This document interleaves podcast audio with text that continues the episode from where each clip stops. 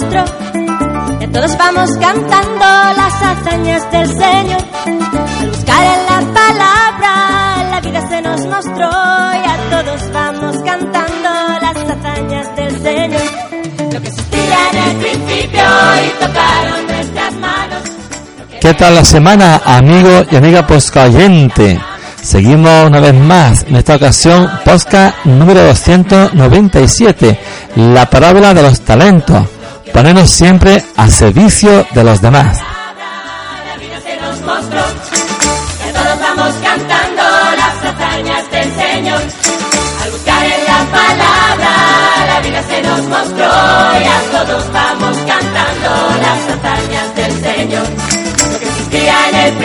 Y tocaron nuestras manos.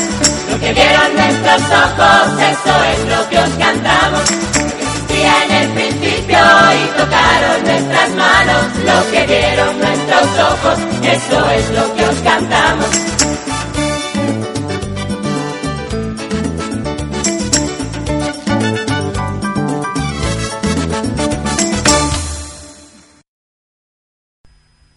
Y será el grupo Cairoya que nos va a recordar lo que supone siempre dar una vida entregada a los demás, ser una vida para todo.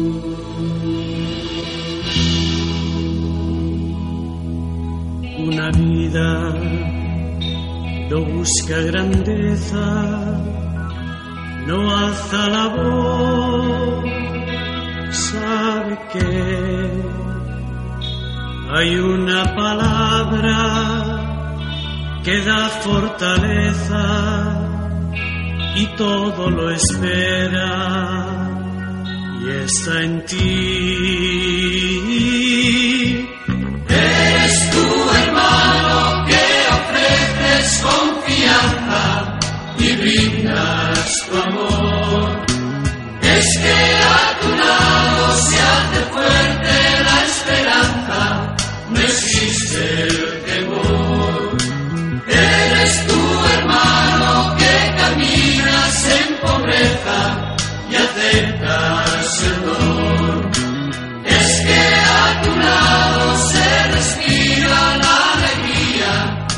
Que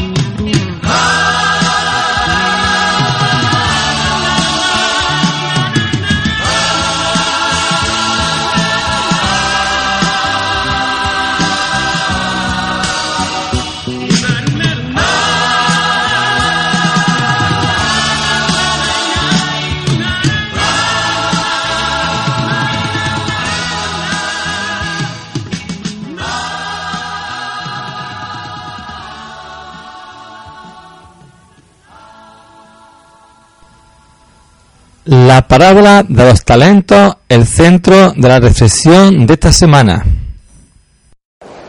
Y seguimos escuchando esas parábolas que tienen el aspecto de servir de revisión. Hace una semana era esa parábola de la doncella previsora con el aceite preparado siempre. La semana que viene será la fiesta de Cristo Rey, será la parábola del juicio final, un juicio que se basa en el amor.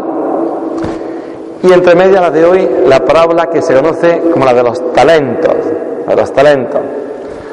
Hoy cuando hablamos de talento de una persona, solemos decir que tiene una capacidad especial para algo. Tienes talento para cantar, para pintar, para bailar, para escribir poesía. Tener un talento. Eres talentoso o talentosa. Pero en tiempos de Jesucristo, y es la referencia a la parábola, el talento era una forma de eh, comerciar, una forma de dinero, de valor. Un talento equivalía en su valor unos 30 kilos de plata, o sea, era muchísimo dinero. De todas, de todas maneras, sea de una forma o de otra, lo que plantea el Evangelio es dos cosas importantísimas. La primera, que todos tenemos talento en algo. Hasta la persona que tiene complejo de ser un muy torpe, un desastre en todo, un gran inútil, tiene también algo de talento. Lo que pasa es que hay que descubrirlo.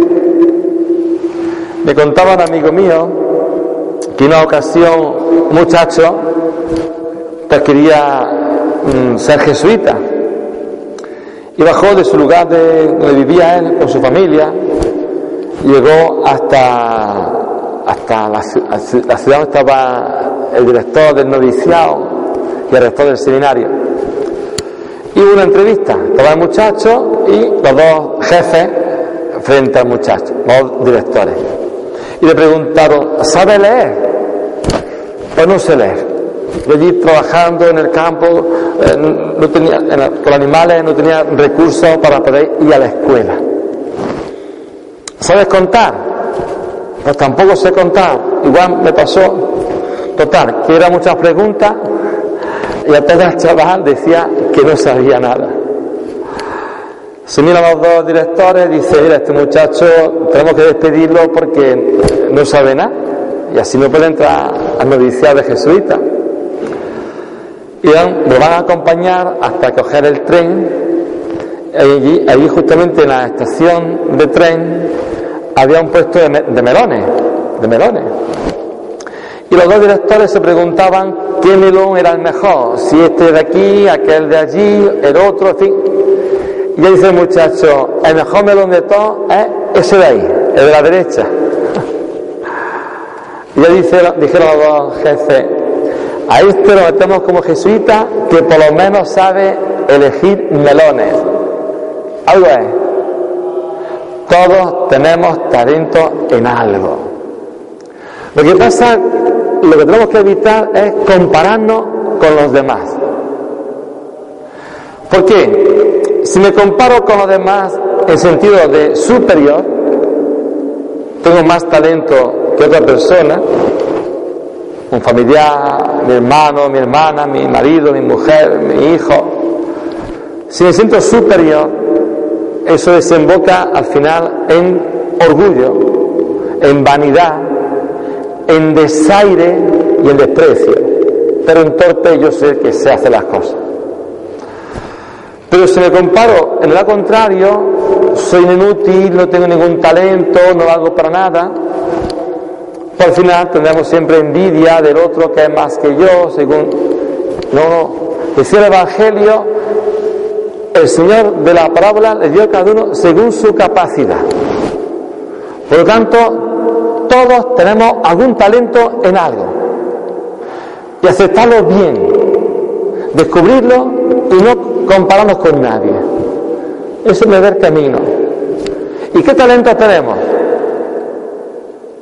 El primero, el primero es que por la mañana podemos respirar. Estamos vivos. Eso ya es un gran regalo. Lo que pasa es que, bueno, no es tan normal, no da importancia. Pero el poder levantarte por la mañana y respirar, oye, que estás vivo. Tener el regalo de la vida, tener el talento de estar vivo. Si además, por ejemplo, tienes familia cerca, amigos, otro talento a tu lado, la amistad. Que luego sabe leer, sabe escribir, o entiende lo que te dice. Eso es otro regalo que hemos recibido. No tenemos que pensar en cosas majestuosas o enormes. En lo cotidiano podemos descubrir los grandes regalos, talentos o dones que Dios nos da cada día. Y el primero es por la mañana que abre los ojos y puedes respirar, estás vivo, estás viva. ¿Te parece poco? Y más los tiempos que estamos.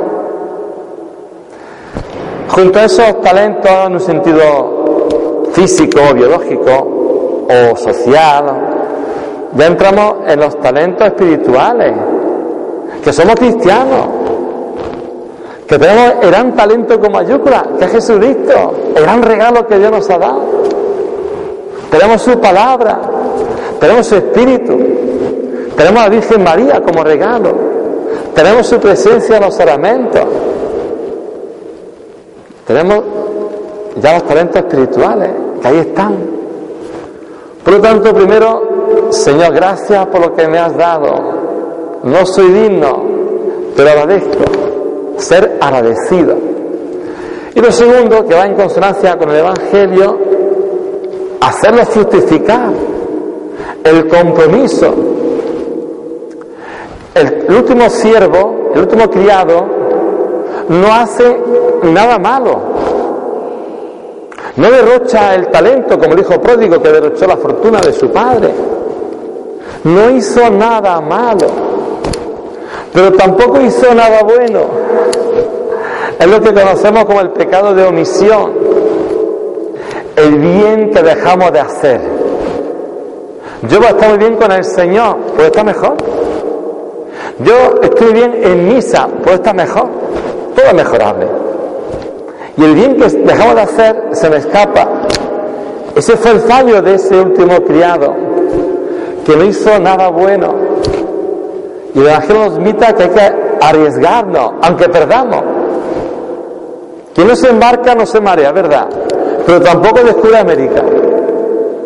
Hay que arriesgarse, hay que lanzarse. Ahí lo decía el propio Evangelio, eres un criador holgazán. No olvidemos que minuto perdido de esta vida es minuto robado a Dios. Que el tiempo que tenemos es un tesoro para darnos, para regalarnos a los demás, para dar fruto abundante, para que se cumpla lo que decía la propia palabra de los talentos. Primero, gracias Señor por lo que de ti he recibido. Y escarbar un poquito dentro de nosotros para sacarlo fuera. Y lo segundo, maravilloso, que sepamos que es el, que el darlo, el compartirlo, el gastar nuestros talentos a los demás es la mayor grandeza, la mayor riqueza, el mayor regalo que podemos hacer a este mundo. Y siguiendo los consejos de San Pablo en esa segunda lectura, seamos sobrios en esta jornada mundial de los pobres para los pobres. Que no olvidemos que estamos sirviendo a Cristo en el pobre y que los pobres son nuestros señores. Pues con todo eso pedimos al Señor las peticiones que nos ayuden a ser agradecidos y a comprometernos en servir a los demás.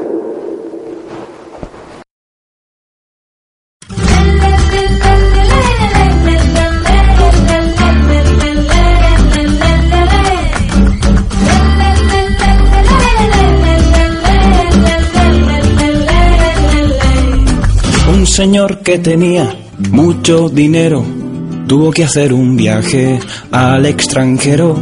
Antes de ausentarse llamó a sus siervos para ver si podía confiar en ellos. Toma cinco talentos, Dijo el primero, quiero ver cuánto tienes a mi regreso. al segundo le dijo, Ten dos talentos, quiero ver lo que puedes hacer con eso. Quedaba un talento, lo dio al tercero, el siervo lo recibe con mucho miedo. Si lo malgasto Pensó, o si lo pierdo, ¿cómo devuelvo yo tanto dinero? después de dar su misión a cada uno, hacia un país lejano dirigió el rumbo, nada más alejarse. Dos siervos suyos a cumplir el encargo fueron al punto. Uno compró unas ovejas, hizo crianza, tenía cinco monedas, ganó otras tantas. El otro compró terrenos para labranza. Con la cosecha logró doble ganancia. Al siervo que recibió solo un talento, le dio pereza y no hizo ningún esfuerzo. Hacer negocios Se dijo, no es lo que quiero. Mejor lo entierro y no arriesgo dinero ajeno. Volvió del viaje el señor, llamó a sus siervos, el primero rindió cuentas, muy satisfecho. Siervo fiel y cumplidor, bastante has hecho con lo poco que te di. Toma tu premio. El segundo servidor con gran contento mostró también el producto de sus esfuerzos. Muy ufano le entregó cuatro talentos como premio. Su señor le dio un buen puesto. El tercero se disculpa. Lo que me diste lo puse en lugar seguro. Cuando te fuiste, bajo la tierra le hice un escondite. No sea que se me pierda o me lo quiten. Fuiste muy perezoso. Le dijo el amo. Podrías haberlo puesto en algún banco. Al menos los intereses me hubieran dado. Vete, no te mereces estar a mi lado. ¿Cuántos dones te ha dado el buen Señor? A cada uno talentos nos regaló. Quiere que los usemos para el amor, para que el mundo sea mucho mejor. ¿Cuántos dones te ha dado el buen Señor? A cada uno talentos regaló. Quiere que los usemos para el amor y así nuestro mundo sea mucho mejor. ¿Cuántos dones te ha dado el buen Señor? A cada uno talentos regaló. Quiere que los usemos para el amor y así nuestro mundo sea mucho mejor. ¿Cuántos dones te ha dado el buen Señor? A cada uno talentos regaló. Quiere que los usemos para el amor y así nuestro mundo sea mucho mejor. ¿Cuántos dones te ha dado el buen Señor? A cada uno talentos regaló.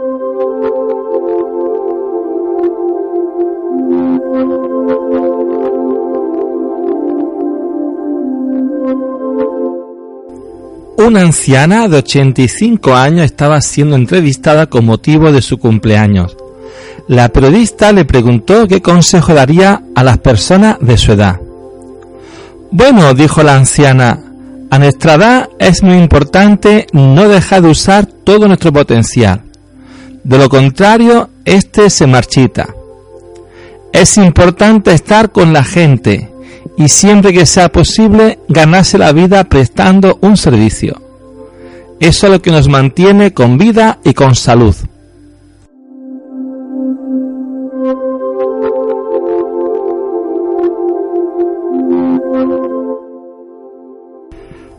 ¿Puedo preguntarle qué es exactamente lo que hace usted para ganarse la vida a su edad?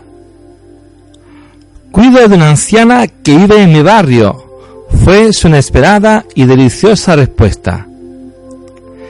El amor cura a todos, tanto a quienes lo reciben como a quienes lo dan.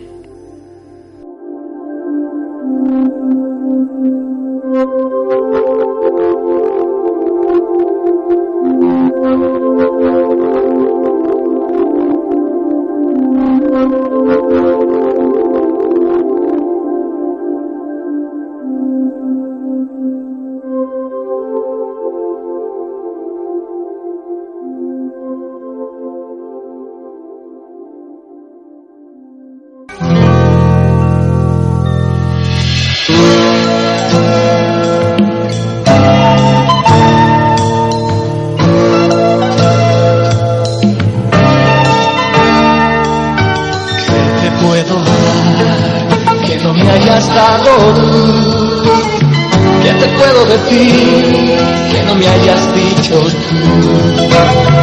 puedo hacer por ti? Si yo no puedo hacer nada, si yo no puedo hacer nada, si no es por ti.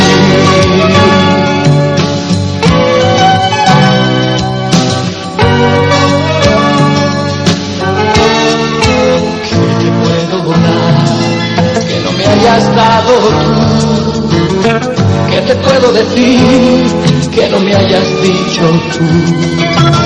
¿Qué puedo hacer por ti si yo no puedo hacer nada? Si yo no puedo hacer nada si no es por ti. Todo lo que sé, todo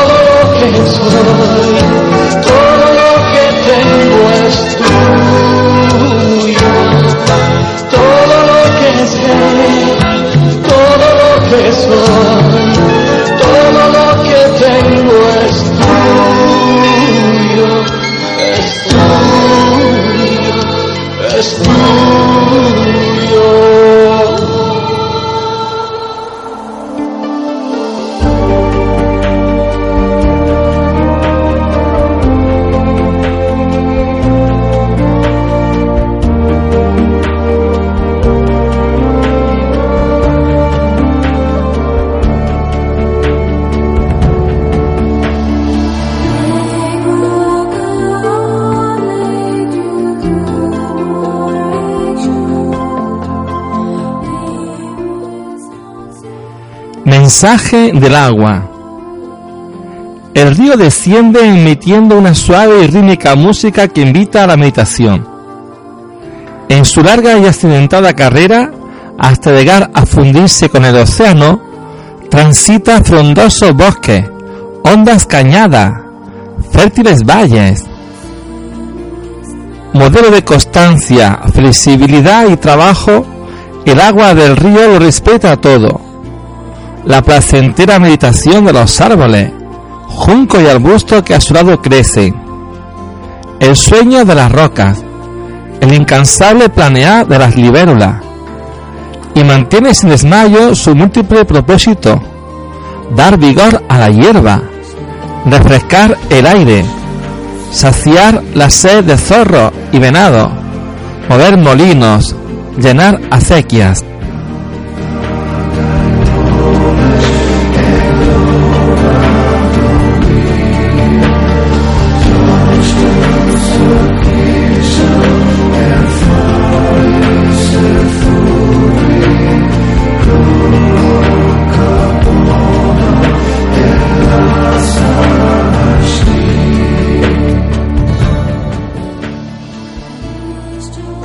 Al igual que el agua, arquetipo de generosidad, sigamos también nosotros el camino de la entrega y la adaptabilidad para alcanzar las más altas metas, que serán siempre aquellas que colaboren al bienestar, a la evolución y a la felicidad de todos los seres.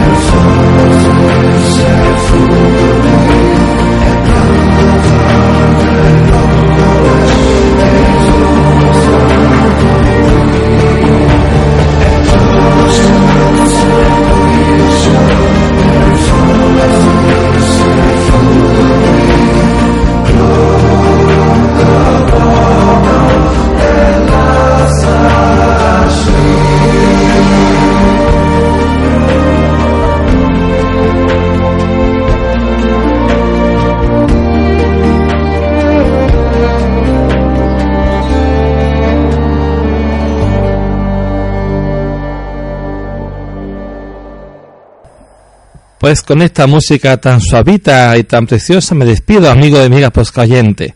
No enterremos los talentos, los dones con que Dios nos regala y también la propia vida. Hasta el próximo podcast con O Jesús a mí me despido. Que te cuides, que vale, ya sabes, muchísimo.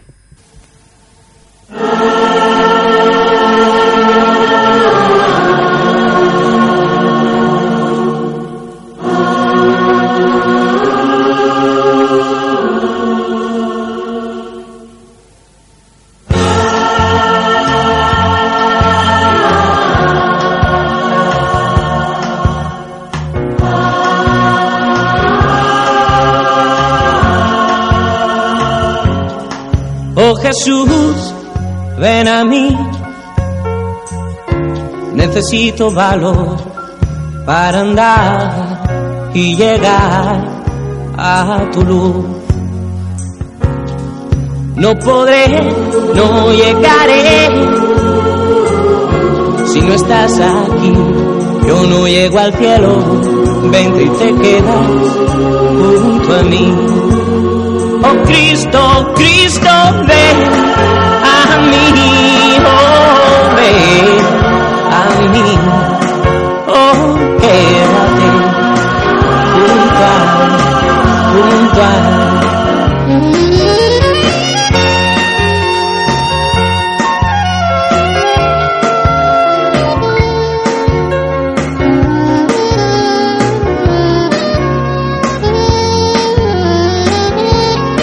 Cuando la noche caiga sobre mí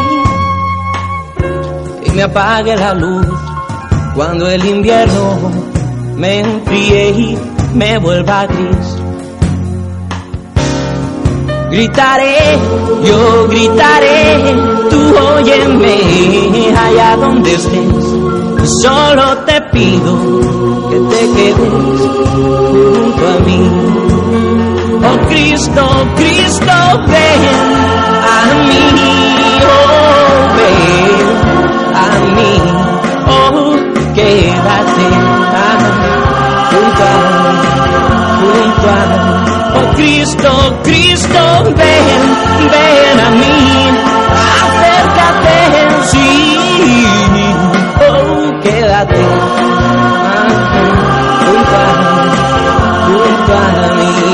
mira Cristo, yo te necesito a ti, oh, oh ven ah, a, mí, oh ven a, junto a, junto a